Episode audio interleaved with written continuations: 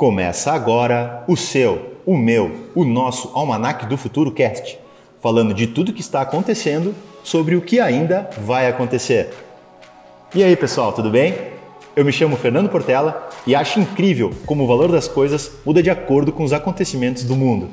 E eu sou o Thiago, um eterno estudante, curioso, hiperativo e sempre conformado. E meu povo, aqui é o Andrei Castanha. Eu sou um admirador da natureza e apreciador de arte, que provavelmente vai investir em algum NFT exótico nos próximos dias.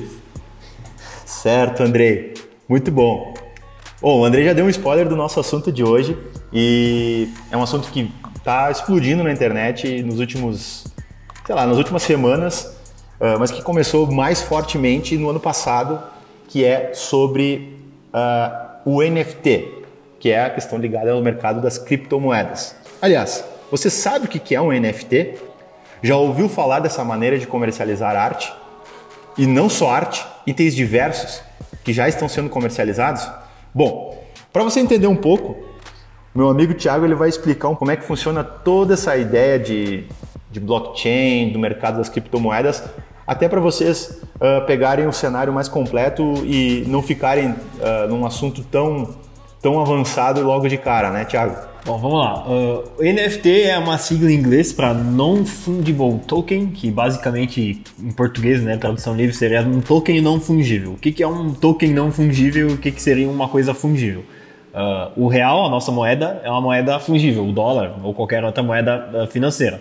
Tu tem uma nota de 10 e tu pode ir lá e trocar ela por duas notas de 5. Então tu vai trocar por outro artigo, uh, é outro objeto totalmente diferente do primeiro, mas que tem o mesmo valor. Uh, com o NFT, então o Non-Fungible Token, tu está tendo um token que ele não é fungível, tu não consegue substituir ele por outro valor. Uh, e, inclusive, é, é, daí que vem toda a questão da criptoarte, que é um assunto que nós vamos entrar depois, que é isso, uma arte ela não tem um, ela não é fungível, tu não pode trocar uma Mona Lisa por outra Mona Lisa e é, as duas terem o mesmo valor. Ela é um item único e dessa forma ela né, ganha todo esse seu valor. Uh, então, como é que funciona o NFT? O NFT ele roda dentro da blockchain. O que é a blockchain? A blockchain é, é um emaranhado de é uma rede que registra transações. Uh, hoje a gente conhece ela muito como o registro de operações financeiras, né? Ah, tem o Bitcoin lá que está dentro da, da, da blockchain. E todas as transações são rastreadas de um lado para o outro. Quando alguém faz uma compra ou uma venda, ele fica registrado. Mas ela não serve só necessariamente para transações, né, no caso financeiras, ou de Bitcoin, ou de moedas que têm algum valor financeiro. Ela é uma rede que registra transações uh, e basicamente atividades. Então qualquer coisa ela vai lá registrar. Uh, e ela deixa gravado rastros dentro da, da rede do blockchain sobre qualquer ação que o indivíduo fizer. Então, um exemplo que a gente tem é, por exemplo, daqui a um tempo um cartório vai ser dentro de uma blockchain. Não necessariamente uh, a parte financeira, mas assim, ah, fulano pegou uma casa, eu vendi uma casa para Andrei. E aí vai estar tá registrado lá dentro da blockchain a minha venda, a compra do Andrei e todas, todos os outros usuários da rede, as pessoas que estão conectadas dentro do blockchain, eles também estão lá como se fossem testemunhas dessa transação. Então é uma coisa que assim é muito difícil de forjar, porque tu deixou um registro permanente lá que foi confirmado por todos esses outros usuários da rede, então tu não tem como enganar, falar assim, não, mas na verdade eu não vendi a casa pro Andrei. Que vai ter todas as outras pessoas lá para comprovarem que sim, tu vendeu. O rastro digital, né? É, deixa um, um rastro, um lastro digital. Não é um lastro, é um rastro. É um contrato direto, né? É descentralizado, não depende de instituição financeira, não depende de governo. Eu faço um contrato direto contigo e ele é inadulterável, né? Esse é o, é o blockchain. Quem dá confiança para ele é a rede, que é a testemunha que viu que eu fiz esse contrato com o André, mas não é uma instituição que tem o poder de dizer, não, essa, essa transação é verdadeira. E uma coisa que é muito interessante é que nesse conceito de DeFi, que é finanças descentralizadas, na sigla em inglês, uh, desde o começo do blockchain, uh, os governos eles vêm tentando regular isso de alguma forma e entender como é que acontece isso, porque quando tu encripta algo, quando tu faz uma negociação dessa, dessa maneira e sem atravessadores, as pessoas realmente, quando tomarem consciência disso, elas jamais vão precisar. Ficar na fila do cartório. Exatamente. Elas vão simplesmente falar diretamente com o interessado ou, ou, ofertar algo ou comprar algo que for necessário sem precisar de nenhum atravessador.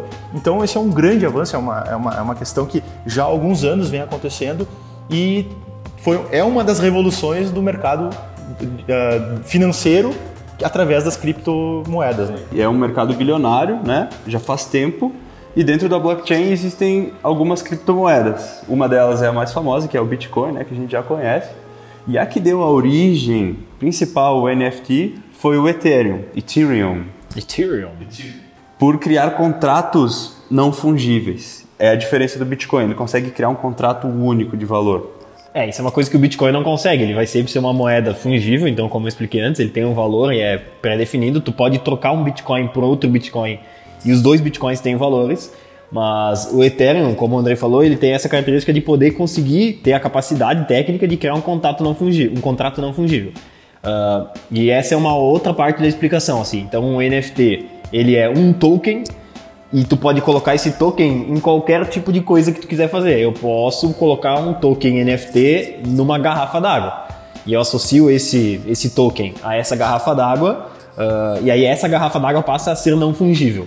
Uh, os artistas, enfim, todas, todo esse, esse rolê de vender tokens NFTs, eles criam valor tanto pela exclusividade do item, como se fosse uma, uma raridade, né, pelo valor intrínseco que tem o item, mas ele também é cunhado com Ethereum dentro dele. Ou seja, esse item, ele além de ter o valor artístico, ou enfim, o valor único, único, o valor simbólico, o valor intrínseco dele, ele também tem um valor monetário que é dado através de um Ethereum. Então, o Ethereum ele serve para essas duas coisas, para adicionar valor monetário a um item e também para criar essa, esse contrato não fungível, para tornar aquele item único. Exato. Então, basicamente é meio que assim que funciona. Né? E como a gente já deve imaginar, existem diversos milionários, bilionários nesse mercado, né? Bilionários de bolsa e que já vem negociando em NFT há um bom tempo, assim, já tem registros de apartamentos em Dubai sendo vendidos por, por NFTs em Ethereum em 2015. Carros de luxo, garrafas de vinho Item super antigas. É possível tu vender um, uma obra de arte antiga como NFT, mas esse termo veio à tona e chegou em nós a partir dos últimos meses, né? Com certeza. Com a gigante expansão do mercado das crypto arts. Que é o assunto que está mais em voga, assim. Diversos artigos artísticos uh, que são cunhados através do NFT e foi o que popularizou. Então, por exemplo, eu vou lá, eu faço uma arte digital, eu abro o Photoshop no meu computador e eu desenho meu nome lá com um pincel do Photoshop. Se eu quiser fazer tornar aquela arte uma coisa não fungível, ó, dizer assim, ó, eu sou um artista, isso aqui tem um certo valor. Uh, então eu vou transformar ela no NFT e a partir dali ela vai ter um valor tão, tanto monetário através do Ethereum quanto um valor intrínseco através de uma arte que é original. Porque a partir de, do registro dentro do NFT da minha arte, uh, essa arte ela é única. Ela passa a ser uma Mona Lisa uh, no sentido de originalidade, né? E, qualquer um pode tirar um print da minha arte. Mas quem tiver a minha arte NFT vai ter certeza que é a dona, que é a pessoa, a dona da arte original que eu cunhei lá no meu Photoshop. E um detalhe interessante sobre isso é que quando, quando alguém se transforma em proprietário de uma arte digital, uh, ele também ele é como se fosse um ativo de bolsa. Uh, vamos lá, vale, aquilo ali vale 60 mil dólares. Pode ser que daqui a dois anos vai valer 2 milhões de dólares ou pode ser que vai diminuir, vai valer 10 mil dólares. Ele corre o risco oscilando no mercado também, muito por a questão da busca, eh, da, da procura. Né? Nesse caso, a, a, oferta e a procura também tem a, tem, a, tem a ver com essa lei de mercado. Né? Perfeito. E quem vem ganhando com tudo isso, né? São muito. Grande parte disso são os artistas digitais. Porque, pensa comigo, antigamente um artista ele fazia uma arte conceitual e ela poderia muito bem ser duplicada de maneira muito fácil e ela não tinha nenhum valor propriamente dito. Ela era usada como portfólio do artista para ele possivelmente fazer uma, uma campanha para alguma marca ou simplesmente para ele ter um portfólio. E a partir de hoje a gente consegue transformar ou tokenizar, mintar um JPEG para ele deixar de ser um JPEG e acabar virando um código que tem um valor. Ele é realmente um artigo único, né? Ele acaba de virar um artigo único, então eu criei uma arte. Eu posso muito bem botar ela no meu portfólio e deu, mas eu posso tokenizá-la. Eu posso encontrar um mercador, que é um marketplace lá, onde eu vou fazer o upload da minha imagem e a partir disso ele vai para a blockchain para ser cunhada, como se fosse cunhar uma moeda mesmo. Eles vão minerar uma quantia de ETF que eu escolher para dentro da minha arte. E a partir disso, ela passa a valer o quanto eu disse. Sensacional isso aí, né? É, então, na verdade, uma, é isso que eu tava vendo na pesquisa, assim. A, tem uma arte lá muito famosa que foi vendida por um milhão de dólares, em, que é um, um NFT que foi vendido por um milhão de dólares. Tu ainda pode entrar lá no site, apertar com o direito, abrir a imagem em nova guia e salvar a imagem no teu computador. Tu tem a arte, mas tu não tem o NFT da arte, tu tem uma cópia, que é a mesma coisa de tu ir lá no Mercado Livre e comprar uma Mona Lisa e botar na tua casa. Tu tem uma Mona Lisa. Uma Só que tu não tem a Mona Lisa. Tu Porque tem qualquer Mona Lisa. É isso aí. O, é a mesma coisa o quadro dos girassóis do Van Gogh. Foi vendido há uns anos atrás por, sei lá, quase 200 milhões de dólares. Hoje, um, a gente consegue achar um artista que replica ela. Só que foi pintada pelo Van Gogh, né? Isso, isso que é o legal do não fungível. E quando tu upa lá essa arte, tu pode dizer assim: eu vou fazer 20 cópias dela. Sim, tu define, tu define a quantidade de, de, de, de, peças que tu vai disponibilizar. E essas 20 vão ser originais, né? E essas 20 elas, elas vêm para minha galeria de bolso e eu escolho vendê-las ou leiloá-las se eu quiser. A partir do momento que eu, eu trouxe ela para minha para minha galeria de arte, eu, eu tokenizei minha imagem. E o Thiago comprou ela por um Ethereum, que equivale mais ou menos 1.500 dólares. A partir desse momento, essa imagem sai da minha galeria e ela passa a ser do Thiago, eu não tenho mais ela. É de propriedade do Thiago. propriedade do Thiago. E se o Thiago vender para alguém, por ser um contrato inalterável, eu vou sempre ganhar royalties. Então eu defino o valor da minha imagem e quanto de royalties eu vou ganhar com cada venda. Então esse mercado ele está muito gigante porque ele acaba virando um ativo e tem muitos investidores que querem comprar ativos. E então tu consegue misturar uma galeria de arte de bolso onde essa arte vale. Então, é exatamente a desmaterialização da arte. Mas então, André, tu está querendo dizer que, vamos lá, se o artista ele cria uma arte e na hora de configurar, ele configura que ele vai receber uh, X% de royalties, durante toda a vida daquela arte, que ela for uh, valer alguma coisa, uh, esse artista, o original, ele vai receber royalties por ela. Isso aí. Isso aí. É, esse é o pensamento, por exemplo, da NBA quando ela tokenizou os vídeos de várias, de várias jogadas. O que, que acontece? Eu, pensei, eu penso assim, a NBA tokenizou uma jogada do Kobe Bryant. Só uma. Eu vou comprar essa jogada. é única. Porque eles estão querendo só tantos milhões. A partir do momento que caiu na minha, na minha galeria de arte, eu defino o preço. Ela passa a ser teu, a mesma coisa que aconteceria com um quadro. Se tu quiser cobrar 10 reais ou 100 reais, tu pode, tu tem a propriedade. Se alguém vai pagar, eu já não sei, né? É isso aí, ela passa a ser minha, então é um ativo único. É, como no mundo da arte tem um lado ruim. Por exemplo, se tu é uma pessoa que tem influência, tu consegue valorizar muito a tua arte na, nas redes sociais. No mundo das criptomoedas, as pessoas usam muito o Twitter. E na arte tradicional, o valor da arte é muito ele é variável de acordo com a influência de quem fez ou com a influência de quem está apresentando essa arte. E no mundo digital é assim também. Tem um exemplo que, que até num, num dos materiais de pesquisa que eu vi, é que se nós pegássemos uma máquina do tempo, voltasse a 1530 e poucos, uh, trouxesse o Leonardo da Vinci para fazer uma réplica da Mona Lisa, a Mona Lisa original valeria os bilhões de dólares que vale e essa Mona Lisa do Leonardo da Vinci valeria um valor intrínseco também, mas não valeria o mesmo que a Mona Lisa uh, que é a clássica, vamos dizer assim. E aí vocês vão achar, cara, o que, que esses caras estão comparando artistas digitais com o Da Vinci, etc. A gente já tem casos de artistas como o Beeple, que uma única peça digital foi vendida por 69 milhões de dólares. Vocês conseguem pensar o que é isso? Tipo, as artes mais caras elas chegavam perto de 100 milhões, no máximo 200 milhões. E esse mercado começou há poucos meses atrás. Vocês viram a arte do Bipo, aliás, né? Eu não é lembro é de cabeça grande colagem dos 5 mil dias, né, André? Isso aí. Ele, em 5 mil dias ele fez uma arte por dia, disponibilizou todas para todo mundo no portfólio dele e todo esse tempo depois, 5 mil dias depois, ele juntou todas e fez um grande mosaico. É genial, é genial. É, é, é uma forma de, de, percepção de valor artístico incrível. Mas o que é, o que é fantástico nisso é, é o artista, tipo, reagindo a. Tem até o vídeo dele reagindo a, ao leilão, né? Porque isso é bem interessante comentar. Uh, a gente está falando aqui da, da criptoarte, dos artistas digitais, como se fosse o submundo, né? as negociações como se fosse uh, um mercado paralelo ao que está acontecendo. Só que o mercado uh, normal, o mercado tradicional das grandes casas de leilão do mundo já estão atentos a isso.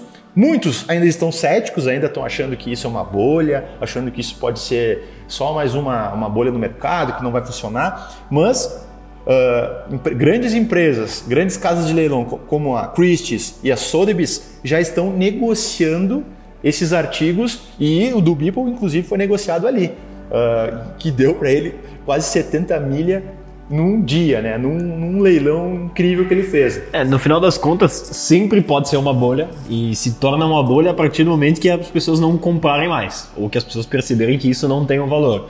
Mas é improvável porque é justamente isso que acontece. É, é um item único e, e, ele tem um contexto histórico também. Além disso, a Mona Lisa também teve um contexto histórico lá, quando pintou, blá blá blá blá. E os NFTs, eles também têm um contexto histórico, principalmente se tu for ver, por exemplo, essa arte do, dos 5 mil dias aí do Beeple. Uh, ela foi negociada em 2020 ou foi em 2021? Foi esse ano já? Foi em 2020, acredito. Então, uh, existe todo um conceito histórico do ano de pandemia e desse ano em que as mudanças digitais foram aceleradas. Então, uh, é o valor intrínseco que tem um item único. Uh, no caso, uma arte, né? Então, eu acredito que por serem itens únicos, é isso que faz com que realmente seja um item valioso e, e, que realmente esteja à mercê de valorizar, né? Porque ele é um item único, além de ele se, se tornar um ativo, como vocês estavam comentando. Tu pode ganhar com a valorização dele, assim como o arte. Então, o louco é realmente. Uh, a gente sempre fala dessa questão do Bitcoin também, que meio que desmaterializa o dinheiro, não tira o valor do dinheiro, ele só desmaterializa e transforma o dinheiro em outro. transfere o valor para outro lugar. E a tendência que aí hoje a gente, a gente pode ser cético e falar que isso aí é tudo uma besteira, mas daí a gente vai ter que fechar o olho para muita coisa que está acontecendo no mundo. A gente vai ter que falar que, ele, que o Bitcoin não vale nada, a gente vai ter que falar que todas essas outras coisas não valem nada. O Spotify não presta. Vai ter que falar que a música no Spotify não é uma música de verdade. Tu pode até ir contra essa maré, mas daí tu vai ter que negar muita coisa do que está acontecendo. Se tu não for negar todas essas coisas, a gente tem que considerar que ao menos é uma tendência que já segue outras coisas da, da nossa vida, né? Que as coisas realmente se desmaterializam, no sentido de tu não ter mais elas na mão. É a mesma coisa de música. Há um tempo atrás, só valia o CD que era original. Eu tinha o meu CD original lá do Metallica. Esse era um CD original, ele valia. Tinha um selo. Tinha um selo lá, tinha selinho lá. De, hoje em dia, tu, cara, se tu tá escutando uma música no YouTube, tanto faz se ela é original, se ela não é original, se foi, se ela veio direto lá da gravadora, se ela é uma pessoa que gravou em cima de um rádio. Então, isso meio que se perdeu, que é a mesma coisa que tende a acontecer com a arte.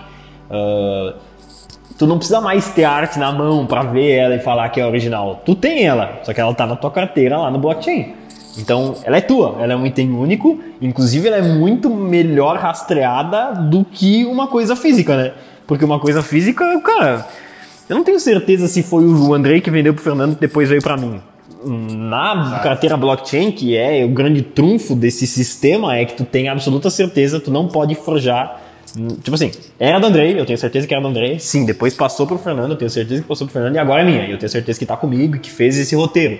Então, no final das contas, se for pensar, toda essa loucura digital aí, ela traz mais confiança pro negócio. Tu é, tem certeza que é único. E se tu for ver, uh, isso tá indo de encontro a todo um processo, uh, não só de digitalização, mas de desburocratização de todas as coisas.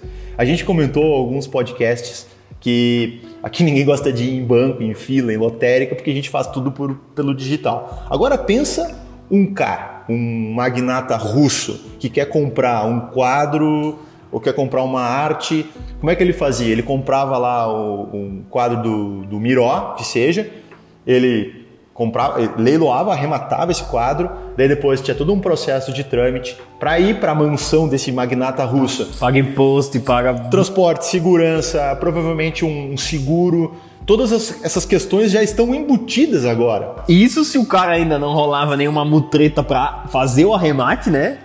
Então, por exemplo, é tipo assim, ah, tu, tu fez uma maracutaia lá para conseguir arrematar o troço. Ah, chegou uma, um lance no último momento, mas não foi considerado. Isso não pode acontecer com a blockchain.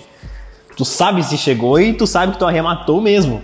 Uh, então, é isso. É, no final das contas, apesar de ser meio ridículo tu falar que hoje tu não tem mais um quadro, tu tem um arquivo JPEG no teu computador e ele vale 600 milhões de dólares, mas ele é muito mais eficiente, é um jeito muito mais eficiente e sem chance de dar merda do que um leilão que, cara, daqui a pouco tu escorregou um dinheiro pro leiloeiro, assim, ele ignorou um último lance lá, a mãozinha que tá levantada, ou enfim.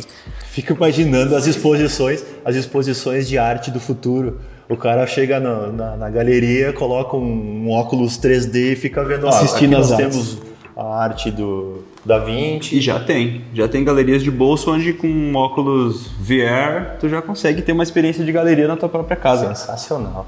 Sensacional. E é muito louco, assim, a gente focou bastante em arte, mas não, não precisa ser só arte, como o Andrei comentou. uh, pode ser um. Não precisa ser só arte no sentido de uma imagem estática, um quadro, enfim.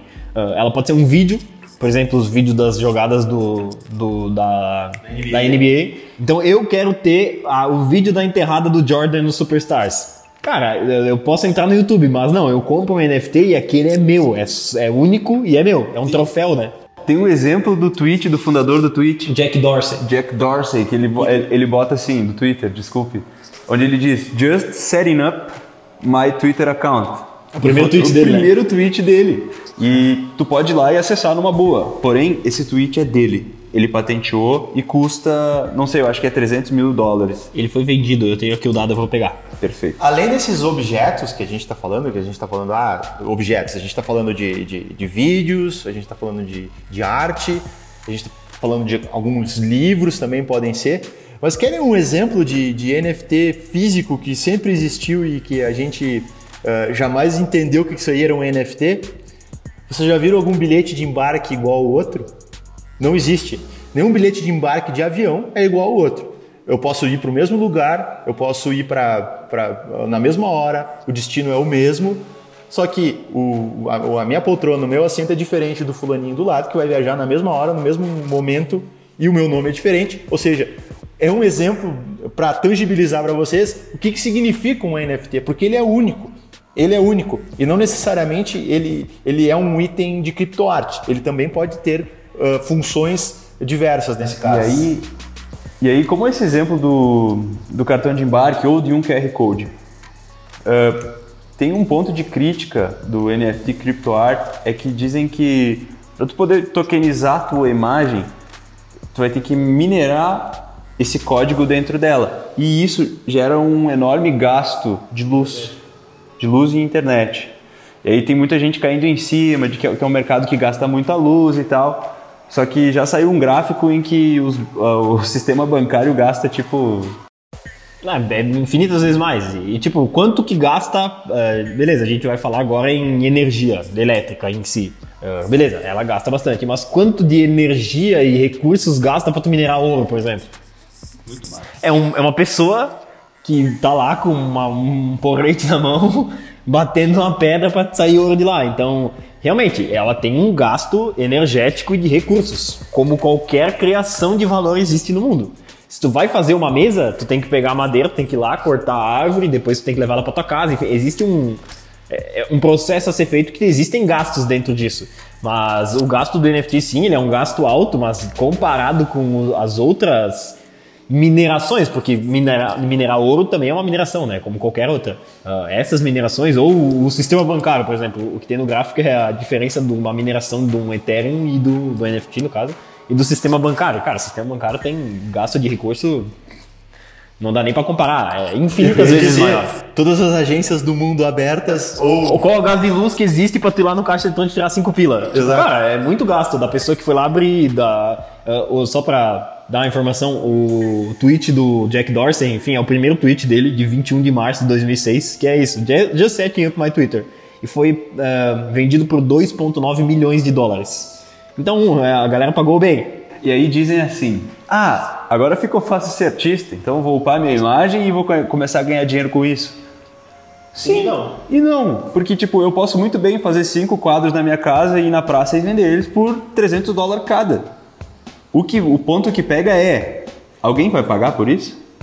Tipo, qualquer um pode ir lá e fazer isso, mas tem que ter um comprador, como na arte, como na arte E aquela questão do valor intrínseco da arte, É, né, que a gente estava comentando antes. Aí tu vê negociações dos CryptoKitties. CryptoKitties. Os gatinhos. É, que foi o que disseminou muito, assim, são artes bem banais, são avatares, em, parece 14 bits, assim, eles parece que foram feitos por crianças. E é um mercado milionário, porque tem muita gente que tem dinheiro na blockchain, que tem dinheiro em criptomoeda. Então é um mercado que tem comprador, é um mercado digital, é um mercado atualizado. E como a arte antiga é, eu posso criar um quadro e ele pode valer 5 milhões para mim.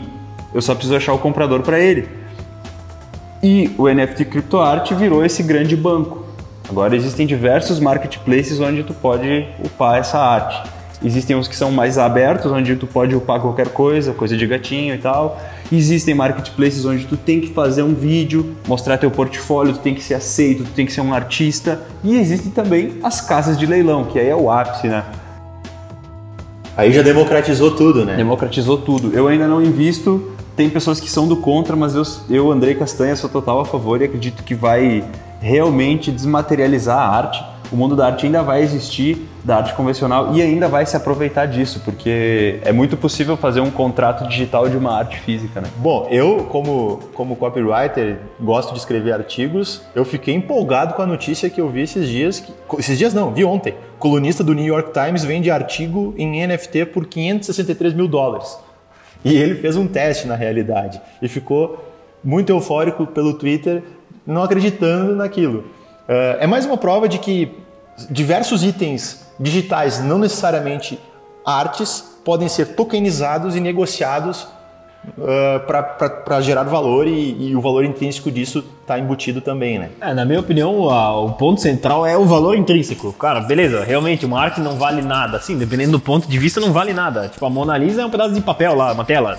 Não vale nada também, se não fosse o valor intrínseco. Ah, até tá, sempre se falou assim, não, mas você é feio, você é uma criança desenhando isso aí não é arte. É que na verdade arte não é questão de ser tecnicamente bonito ou bem desenhado. É o valor intrínseco, que é agregado através do contexto cultural, do, do contexto da vida do artista, do momento que foi pintado e de infinitas possibilidades. Então, sim, qualquer coisa que tu fizer é uma arte. E é como o Andrei falou, ah, eu vou desenhar aqui num bloco de notas o, o T do meu nome e eu vou vender. Cara, se alguém pagar, é uma arte. Se ele entender por que que tu desenhou o texto, tu desenhou o T num momento histórico, é o exemplo que o André tá dando. Cara, tem lá a cadeira que um artista desenhava quando ele era criança. Ah, qual é o valor disso? Cara, se é uma cadeira que eu sentava quando era criança, possivelmente hoje não tem nenhum valor. Mas daqui a um pouco, se é a cadeira que a Frida Kahlo usava para pintar as artes dela, quanto, qual é o valor dessa cadeira? Não é só o valor da madeira que tá dentro da cadeira, é o valor do contexto histórico, é o valor intrínseco que tem o negócio. É por isso que a gente vai em pontos, quando tu viaja, vai para algum ponto histórico, ponto turístico. Por que, que as pessoas fazem foto na frente do, de, sei lá, uma coisa de 400 anos? Porque aquele valor que está ali, as histórias que aconteceram ali, tem um valor que é intrínseco, um valor que, que é percebido e emocional, que todo mundo reconhece, né? E de certa forma, o processo de tokenização é uma forma de valorizar isso através da, nesse caso, criptoarte, né? Através da arte de cada um. Porque um ponto que a gente não comentou, que eu acho que é interessante comentar, que antes os artistas, o Andrei é um artista, e além de ser um designer, mas ele é um artista. Ele pode comentar para nós que antes vocês, artistas, eram usados mais como uma ferramenta e não como um fim do processo, né? Hoje vocês podem se apropriar das obras de vocês e ganharem com isso, porque muitas vezes ah, até nós como agência a gente está no meio do processo, né? A gente desenvolve uma peça ou um texto ou algo que vai para o ar como uma ferramenta. Nós somos ferramentas. Os profissionais que trabalham para nós são ferramentas disso. Agora, um designer que vai lançar a sua arte, ele acaba tendo a integralidade disso tudo. O produto é dele. E isso é um empoderamento enorme. É, é- em comparação, é só pensar que um dia o MP3 ameaçou os artistas através da, da- da falsificação, através da pirataria. A tokenização é uma forma de tu valorizar a questão do direito autoral do artista que está lá produzindo a sua arte e tendo o reconhecimento da sua obra. Né? Isso aí. O artista digital ele não, não, não tinha tanto reconhecimento até então, até tinha, porque existem diversas marcas que utilizam artistas digitais para fazer seus trabalhos, mas muito era para portfólio. Um exemplo de obra de arte que foi vendida como NFT é o vídeo da, daquele moço andando de skate ouvindo Dreams. Eu lembro, eu lembro, muito legal. Aquilo viralizou no TikTok, no Fala mal do Twitter. TikTok. Ele não foi pintado numa tela, ele não foi pintado com tinta, mas ele despertou emoções em pessoas do mundo todo. Ele passou tranquilidade, ele passou felicidade, ele é um vídeo bonito, ele é um vídeo agradável, ele é uma arte digital. E o que é muito louco desse Ele é uma vídeo É uma arte digital. é que ele alavancou, inclusive, a banda. Até a empresa de suco que, tava com, que ele tava tomando, ele alavanca tudo que tem em volta. E aí ele, ele viu isso, cara, isso aqui é minha arte, isso aqui é o meu valor, e ele botou pra vender como NFT e também vendeu. Na minha opinião, assim, daqui um- a um tempo, a gente vai voltar e olhar pra trás e achar que esse rolê de. É muito normal. É que hoje parece que é uma coisa futurista. Nossa, tu tá vendendo NFT, parece que tu tá andando naqueles carros que, que passa por cima das coisas, assim. Mas no final das contas, é o jeito de vender arte que tá se adaptando ao tempo. É, é um jeito mais eficiente de vender arte, é o que eu falo. Ah, todo o esquema da blockchain, a gente fala bastante conhece há bastante tempo a blockchain. Ela não deixa de ser um sistema, ele é um sistema mesmo, tem vários pontos de contato, só que a prova de erro humano, ou a prova de forjar, ou a prova de, de sei lá, fazer qualquer maracutaia. Então ele não deixa de ser um sistema, tipo assim, eficaz e eficiente de fazer as coisas. Então, bah, às vezes eu tenho que saber se essa obra não é pirata. Pô, vou, vou lá, vou fazer uma, vou comprar uma obra de arte mesmo, de sei lá quantos milhões de dólares. Eu tenho que contratar uma empresa que tem que ficar lá vasculhando para ver se essa arte não é pirata. E cara, às vezes isso é um processo gigantesco que é caro e demorado. Hoje, com NFT, existe um comando na rede lá que, sei lá, 3 segundos tu sabe se o negócio é pirata ou não. E aí acabou. Acabou. É original. Eu vou dar um exemplo de vida de uma arte que eu fiz. Uma vez eu fiz uma, uma estampa de camiseta e nessa estampa estava escrito Teu Céu. Mas aí eu fiz uma, um jogo de design onde parecia que estava escrito Teu Cu. E muita, muita gente entendeu errado e isso se vira- viralizou. Milhões de acessos, milhões de compartilhamentos aqui. Não sei se vocês já viram. Cancelamentos. Cancelamentos, pessoas Cancelado. xingando, gente dizendo que era de igreja. E eu rindo de tudo isso, na época eu não tinha um NFT para dizer que era meu, sabe? Mas hoje eu posso simplesmente pegar aquela, aquela estampa, eu posso mintar ela, eu posso tokenizar e falar, cara, a partir de agora é minha. Essa é original. Essa é original, essa fui eu que fiz. E, enfim, é um exemplo de, de valorizar uma coisa que eu fiz que antigamente não tinha como, muito menos patentear. Então, a, a blockchain, esse sistema descentralizado, ele realmente é muito sólido e Eficiente, né? Porque ah, eu eficiente. quero registrar a patente disso aqui, sim. Daí tu contrata seis advogados, gasta, cinco, sei lá, 200 mil reais pra patentear uma camiseta. Ok, tu patenteou, mas não vale o esforço e não é, não é viável, né? Então, mas não deixa de ser uma arte, não deixa de ser uma coisa autora- autoral, não deixa de ser uma coisa que tem valor. Inclusive, eh, como a gente vem falando, na época existia na estampa que tu pensou um valor da, Intrínseco. temporal, um valor intrínseco, um contexto, existia tudo isso. Só que, cara, se tu não tem um registro, alguma coisa desse tipo, ela é só uma estampa que vão copiar e fazer 500 milhões de camisetas e vender em todo que é lugar do planeta, a não ser que tu realmente registre aquilo como uma arte. E aí ela passa a ser uma coisa E o diferente. mais louco dessa história do Andrei, que a gente foi espectador dela, é que chegou, a gente trabalhava num- numa outra empresa, e chegou uma, uma menina lá, uma colega nossa, com a camiseta, né? Nossa, é verdade. Terça-feira? Numa, é, ele 9 qualquer, 22. ela chegou usando uma camiseta e o Andrei pegou e olhou pra ela, oh, essa arte foi eu que fiz. E ficou uma coisa meio... É, ficou meio assim, as pessoas não acreditavam, né? E, e é bem isso, imagina quando estourou o meme, assim, eu dizia assim, fui eu que fiz a sua beleza então. Ok. Certo, senta lá. Tranquilo, teu cu, vai lá. Então, é, é muito louco, assim. Eu acho que é, todo esse rolê da blockchain, não só, em- não só com NFT, eu acho que blockchain é o futuro não só para NFTs. NFTs é uma coisa que utiliza dessa estrutura para fazer uma coisa em específico. Mas eu acho que no futuro tudo vai ser em NFT, cara. Ah, em NFT não, em blockchain. Que é uma coisa que a gente sempre fala de sistemas de gestão pública e, enfim, de empresas maiores que têm mais burocracia e mais, enfim, mais pessoas. Ah, que fica um monte de burocracia e milhões de. Cara, às vezes tu tem uma empresa grande que tem que ter um setor só para fiscalizar o outro setor para ver se ele não tá fazendo coisa errada. É, é muito ineficiente isso. Isso eles falam de fator Brasil, né, no nosso caso. É, mas no- meio que no mundo inteiro, né? Meio Não vou que no mundo Brasil. Mas é isso, daqui a um tempo a gente vai poder ter esse blockchain e vai poder usar do blockchain para ter certeza que as coisas foram feitas do jeito certo. E é até irônico alguém falar de gasto energético quando tem tanta burocracia nesses processos. né? Compara o gasto energético de criar um Ethereum para forjar um token É muito gasto, beleza, mas às vezes a gente está sustentando uma grande parcela da população Exatamente. que trabalha só para fazer coisas que o blockchain faria automaticamente. Então, realmente, se tu for começar a botar na ponta do lápis, Em poucas palavras, tudo que é feito na blockchain deixa rastro. É como se fosse uma coisa que vai te acompanhar pro resto da vida. E vai. E vai. Tu não tem como sonegar a blockchain. Não só nega blockchain. E então, pessoal, a gente está falando de muitos artistas estrangeiros, a gente está falando de, de, né, da, da questão global do, dos NFTs, dos artistas de criptoarte, mas a gente já tem alguns exemplos aqui no, no Brasil de artistas que vêm lucrando e lucrando bastante, né? A gente pode citar alguns exemplos. Tem o Etienne Kraus, ele tem 20 anos, ele já ganhou 326 mil dólares por vender 15 obras. Tem um outro exemplo aqui, Lucas Camargo, é um artista plástico. O cara ganha em média por cada obra dele uh, 22 mil dólares.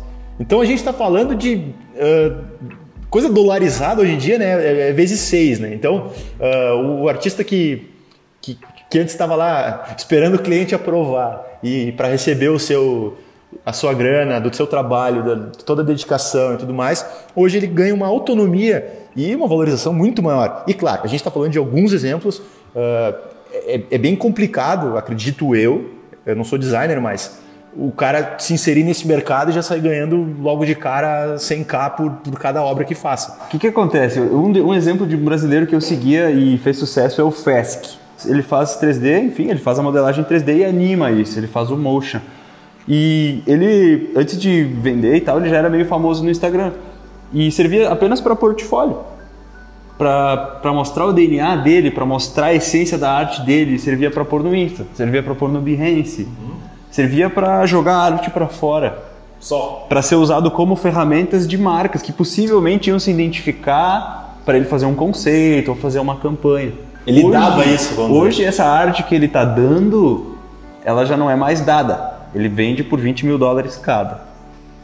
É, então abre um universo totalmente novo para todo tipo de artista e, e, novamente, acho que a gente não pode focar tanto em artes gráficas. Qualquer tipo, a escrita não deixa de ser uma arte, né? Tanto quanto a, a gráfica. Um vídeo lá do cara do, com skate, o cachorro lá, é uma composição artística, né?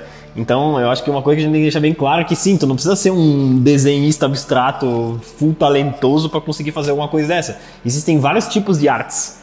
E qualquer coisa que tu consiga inserir um valor intrínseco dentro, cara, eu posso facilmente vender um print da minha tela do iPhone de hoje, às 10 e. Não, às 11 25 e 19 e botar um NFT. Se eu justificar e criar um valor nisso, não deixa de ser uma arte, né? Então, é um, é um mercado muito grande que se abre para muita gente, que às vezes vai achar que isso aqui é loucura hoje, e realmente parece um pouco de loucura mas conforme o tempo vai passando, isso vai ficar, na minha opinião, eu acho que eu acredito que, cara, ou realmente, pode ser que seja uma bolha, mas não é o que eu acredito, porque como eu falei antes, se tu quer acreditar que isso aqui é uma bolha, tu vai ter que acreditar que várias outras coisas são uma bolha. E ok, só que tu vai ter que se descolar da realidade que a gente vive hoje. E daqui vai viver daqui ao conforme o tempo vai passando. O nosso próprio modelo de negócio, um dia foi pensado como uma bolha, né? Há 10 anos tu falasse de é, que não ia mais empresas não iam mais investir em anúncio em revista e jornal iam aplicar a maior parte da receita delas em patrocínios no Google e nas redes sociais, ia ser chamado de, de louco. É a mesma coisa que a bolha.com lá também. Ah, essa galera aí tá louca, essas coisas na internet aí não vão valer tudo isso aí no futuro, esses caras tão loucos, nós vamos ter que isso aí, estão enlouquecidos. E cara, que é o que a gente falou do, da Amazon no primeiro episódio, né? Esses caras aí tão loucos, isso aí não vale tudo que eles estão falando que vale, só que o tempo mostrou que vale. Muito mais do que foi dito que valia, né? Então, realmente, uh, cara, eu acho que no futuro uh, é, é, realmente uma ferramenta que, cara, não vai resolver todos os problemas do mundo, não vai ser uma coisa que por si só vai resolver, mas ela vai ser mais uma ferramenta para artistas de todas as formas uh, comercializarem. Isso que o Andrei falou, ah, eu faço um negócio por hobby, eu faço porque eu amo o troço, ele não é nada. Eu só faço e eu posto aqui no meu Instagram e pessoas que gostam do meu trabalho me acompanham. Mas, a partir de hoje, daqui um pouco essa pessoa ela realmente vira um artista, tipo, cara, full renomado, né? Ele vira o Da Vinci da, do, do, estado dele lá. E ele passa a ganhar com isso, né? E isso também não deixa de incentivar a arte, né? Que é uma coisa que o mundo precisa. É, é uma coisa sensacional, tipo, e, e pensando que pensando que as coisas as coisas realmente que não tinham entre aspas valor passam a ter valor, uh, demonstra que o- esse mercado, o NFT, eh, enfim, toda a questão da blockchain, as criptomoedas, criptoarte e todas essas novas formas de relação intercambiáveis das pessoas, só mostra que eh, quem melhor se adaptar, quem melhor se adaptar em todo esse processo, vai sair lucrando com isso. Eh, sendo bolha ou não sendo bolha, eh, tenho certeza que muito desse mercado, dessa tendência, vai realmente se democratizar em todas as áreas, não só na arte, e vai fazer com que isso gere valor para as pessoas que até então não sabiam como monetizar o seu negócio, a sua, sei lá, um carpinteiro ou qualquer coisa que o cara fosse fazer. Então, eu acho que o NFT, eh, como um ponto de partida dessa nossa discussão, ele, ele é muito curioso, ele, ele tem muitos aspectos que podem até ser uma obra de ficção científica. É, e hoje, e quanto mais novo o negócio, mais estranho parece. Realmente, é uma coisa estranha. Me parece estranho também. Semana retrasada, vários tempos, o Andrei vive me falando disso. E eu, cara, que loucura é essa? Que doideira é isso? Hoje parece uma doideira. Como a Amazon já pareceu uma doideira, como a internet já pareceu uma doideira. Como a Bitcoin é uma doideira. Ainda hoje é uma doideira e já tá sendo. E agora a gente já tá falando de uma segunda Bitcoin, que é o Ethereum, que disponibiliza uma arte que é, única. É uma doideira. Só que assim, o mundo tá mudando e tá mudando na nossa frente. E o nosso papel como Almanac do Futuro Cast é mostrar para vocês todas essas mudanças. E essas doideiras. E essas doideiras. É o nosso papel. E vocês têm o papel de nos dizerem se a gente tá certo, se vocês concordam ou não, pra gente continuar fazendo um conteúdo mais filezinho para todos vocês. Perfeito. Alguém tem mais alguma consideração sobre NFT? Ou tá negociando alguma arte em alguma, algum marketplace aí? Ah, eu só tô achando uma doideira ainda, mas conforme o tempo vai passando, vai ficando mais claro. Pretendo negociar, pretendo pôr uma arte aí, se tiver algum comprador interessado. Ó, Vai ter. capas do Almanac no futuro já estão disponíveis. Quem quiser pagar 390 mil dólares por cada capa, pode mandar mensagem pra mim Subiu. agora. Subiu. Acabei de receber 398 mil dólares agora, pessoal. Pode mandar mensagem que a gente tá enviando pra vocês agora, hoje, ainda hoje. Beleza, galera. Então esse foi o assunto de NFT. A gente provavelmente vai tocar nesse assunto novamente em novos episódios do Almanac do Futuro Cast.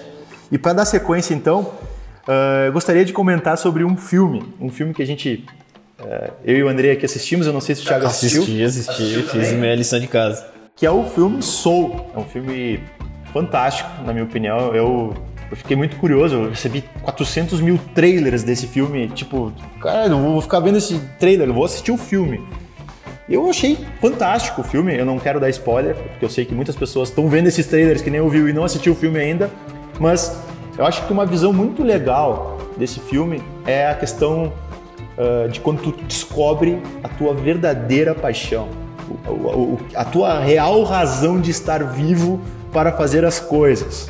Ah, o trailer vocês já viram, muito provavelmente quem sabe desse filme sabe que é um músico um- um- e ele é um professor de música e o cara também é um, um- pianista de jazz.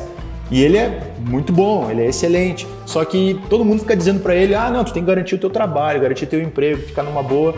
E até que o momento ele tem uma grande chance. Só que no momento que ele tem a grande chance, Spoiler alert, tá cancelado. acontece a grande mudança do filme, que eu não vou comentar aqui, mas fala sobre muitos sonhos, fala sobre propósitos, fala sobre como, como quando a tua alma te descola do teu corpo, tu ca- acaba te enxergando de outra forma. E eu não quero dar mais spoiler, mas acredito que você já tenha absorvido um pouco da, da ideia. Muito filosófico. Eu fui apresentado nesse filme como uma animação pra adultos da Disney. Não sei, em algum momento chegou isso pra mim, assim. E realmente é muito massa. Eu tenho uma curiosidade muito massa filme. Ah, então eu li os créditos do filme e eu fiquei impressionado com o quanto de gente trabalhando existe pra fazer uma animação. Porque a princípio tu pensa assim, pô, isso é uma animação. É uma animaçãozinha de computador. Não existe ir lá, filmar e editar e tudo mais. Mas, cara, é uma, é uma equipe gigante. E no finalzinho dos créditos apareceu uma coisa que eu achei muito foda. Que era. Ele dizia que esse filme foi ah, editado, enfim, criado durante a quarentena e que foi feito remotamente pela equipe da, da Pixar. Então, tinha uma frase muito massa lá, que esse filme foi produzido respeitando o distanciamento em várias cidades do mundo. Então, cara, é muito foda isso, tu pensar que hoje um filme inteiro é produzido à distância, sem ninguém estar perto um do outro, sem ter uma câmera lá filmando, sem precisar de todo esse tipo de coisa. Então ele é um filme mais atual do que nunca, assim. E realmente é um filme muito foda. Assista, por favor. Se eu falar alguma coisa a mais do filme, vai ser spoiler, então Eu me abstenho dos comentários, mas fica a minha recomendação. É um filme do caralho. Eles saem das ruas de Nova York e vão para planos cósmicos e voltam para Nova York. E é comparado à vida de quem não sabe o que está fazendo e de quem sabe o que está fazendo. É muito louco. Se você não descobriu ou já descobriu o sentido da tua vida, é uma boa indicação. É uma boa indicação e um, e um bom pensamento sobre uh, dar valor não fungível a cada instante da tua vida. Ah, agora eu já travei. Aí eu já desliguei. Vamos pra série. Bom, aí que tá, a gente, tem um, a gente tem uma mudança hoje. Nós não vamos falar sobre uma série especificamente, porque surgiu um filme aí na fila que a gente tem que comentar. Uh, minha obra-prima. E para falar sobre esse filme, eu gostaria que o Andrei falasse um pouco desse filme, porque ele viu esse filme, ele me indicou o filme, eu ainda não consegui assistir, mas eu vi muito do trailer dele e achei fantástico, eu quero, quero muito ver. Esse filme, então, ele, ele retrata a história de um, de um artista argentino que ele já fez muito sucesso na década de 80, assim, e hoje as artes dele acabaram perdendo um pouco do valor. E ele acabou perdendo também um pouco da, do valor que ele dava para a arte, né? Porque a arte foi se modernizando e tal, e ele não acompanhou. Só que ele tem um galerista, que é um grande amigo dele, que está fazendo ainda de tudo para vender as artes dele, né? Então a trama se desenrola e tem muito a ver com soul, tem muito a ver com NFT, tem muito a ver com o valor das artes. E é muito bacana, assim, uma hora o galerista dele fala, cara, tuas artes já não vendem mais nada, tu tem que se valorizar, o mercado tem que achar alguma coisa interessante em ti. Aí ele pega, beleza então, ele desliga na cara do cara, vai lá na galeria do cara e dá três tiros numa obra de arte dele. Pá, pá, tá moderno agora? e enfim, enfim, é, um, é uma, um, é um, o filme é um grande devaneio sobre a arte, sobre sobre os valores das peças e sobre o valor da própria vida. Assim. É uma boa indicação e ela serviu como uma luva para o assunto. Isso já está na minha lista da Netflix para assistir, não quero deixar muito tempo sem Junto assistir. com outros 8.436 filmes que Exatamente. já vai assistir. Exatamente. Então, galera, essas foram as indicações de filmes. E para fechar, mais esse Almanac do Futuro Cast, temos os pensamentos de pensadores para você pensar. Hoje, separamos uma frase de William Shakespeare. Ah, eu, eu vi uma frase aqui agora no Twitter que é muito boa, velho, que fala muito sobre isso, velho. Eu queria mudar a frase, sei lá. Muda, muda, muda. A frase é a seguinte. muda. A frase do dia é: O futuro já está aqui, só não está igualmente distribuído.